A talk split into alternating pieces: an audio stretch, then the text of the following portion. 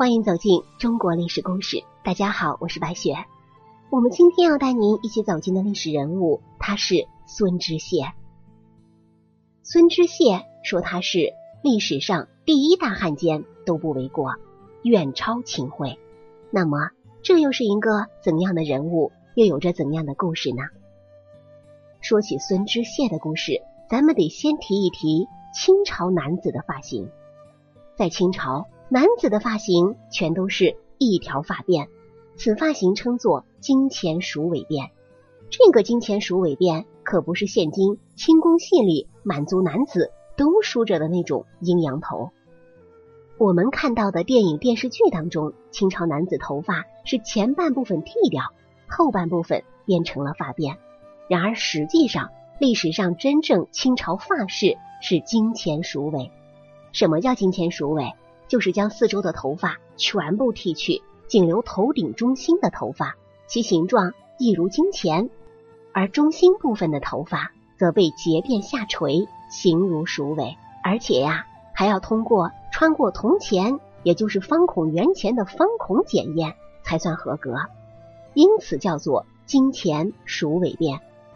明末清初的时候，汉族的男子都是不剃发的，剃发的是满族的习俗。数千年来，汉人因为身体发肤受之父母，不敢毁伤，孝之始也的观念，从不敢轻易的剪发断发。剃发那更是万万不能的，除非要遁入空门去当和尚。那么，为何到了清朝，所有的男子都换了发型呢？这全是因为一个大汉奸孙知县。满族入关一统天下之后，官兵带着剃发匠。举着留头不留发、留发不留头的牌子，大街小巷的抓人，抓住了人就给他们剃头发，就像牌子上写的那句话一样：凡是不肯剃发的，全都死了。孙知谢就是第一个提出留头不留发、留发不留头的剃发令的人。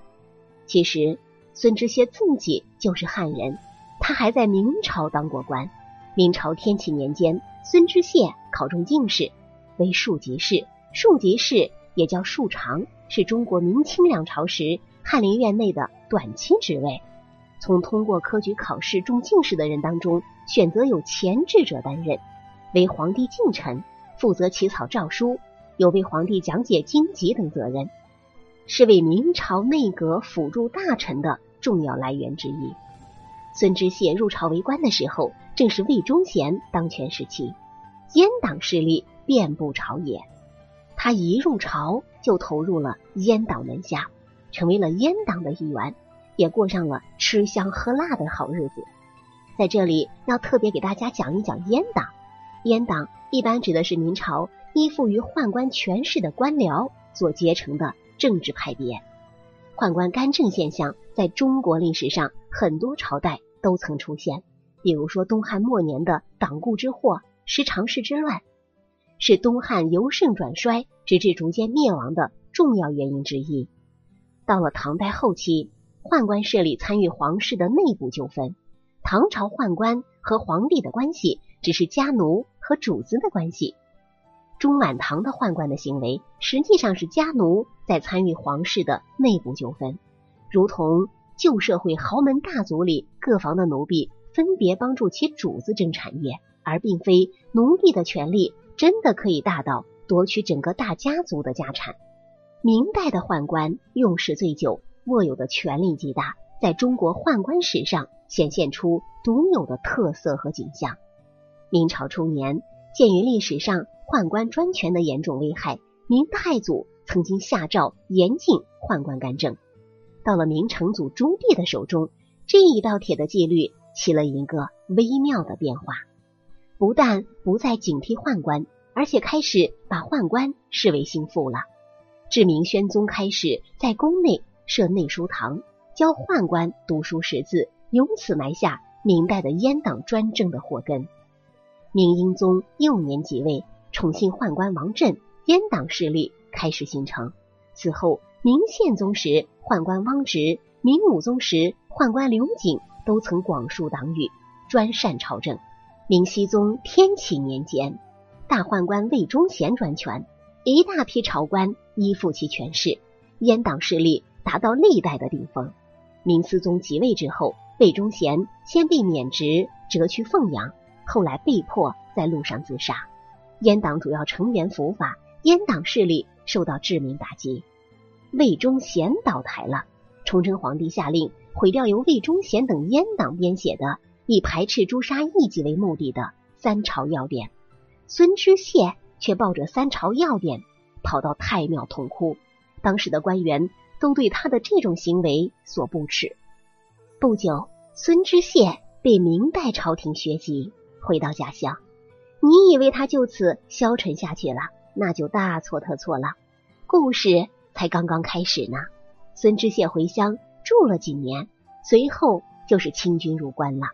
从孙知谢投靠魏忠贤来看，这个人就不是什么好人。他听说清军要入关了，就立即俯首起降，迫不及待的带头与家人奴仆一起剃头，留了辫子，换上了满人的服饰，在家乡。等着满清主子的到来。清军入关之后，民众的抵触情绪不小。为了收揽人心，清军便接纳了孙知谢，授予他礼部侍郎一职。当然了，明朝还有不少臣子也投降了清朝，还为清军打了头阵，反过来对付明朝。这样的人也是不少的。但孙知县绝对是被老百姓恨得最深的一个。归根结底。还是这道令他臭名昭著的剃发令。原来啊，满清刚进北京的时候，天下未定，明朝降臣仍可穿明朝的服饰，而清朝大臣自然身着清朝服饰。上朝的时候，满清大臣站一排，明朝的降臣又站一排。清朝的大臣们自谓是高人一等，孙知谢有心标异而事清，就穿着清朝的服饰。上朝了，亲切的走进满族大臣的行列。结果，清朝的大臣们把孙知谢轰了出去，但明朝的降臣又不肯让孙知谢与他们站在一起，令孙知谢是尴尬万分呐。此事之后，孙知县便向多尔衮提出了剃发令。恰好多尔衮早就想彻底显示自己征服了中原，于是就同意了。衣冠束发成为汉人的外在标志，剃发严重的伤害了汉人的感情，人们奋起抗争，悲壮激烈的反剃发斗争风起云涌。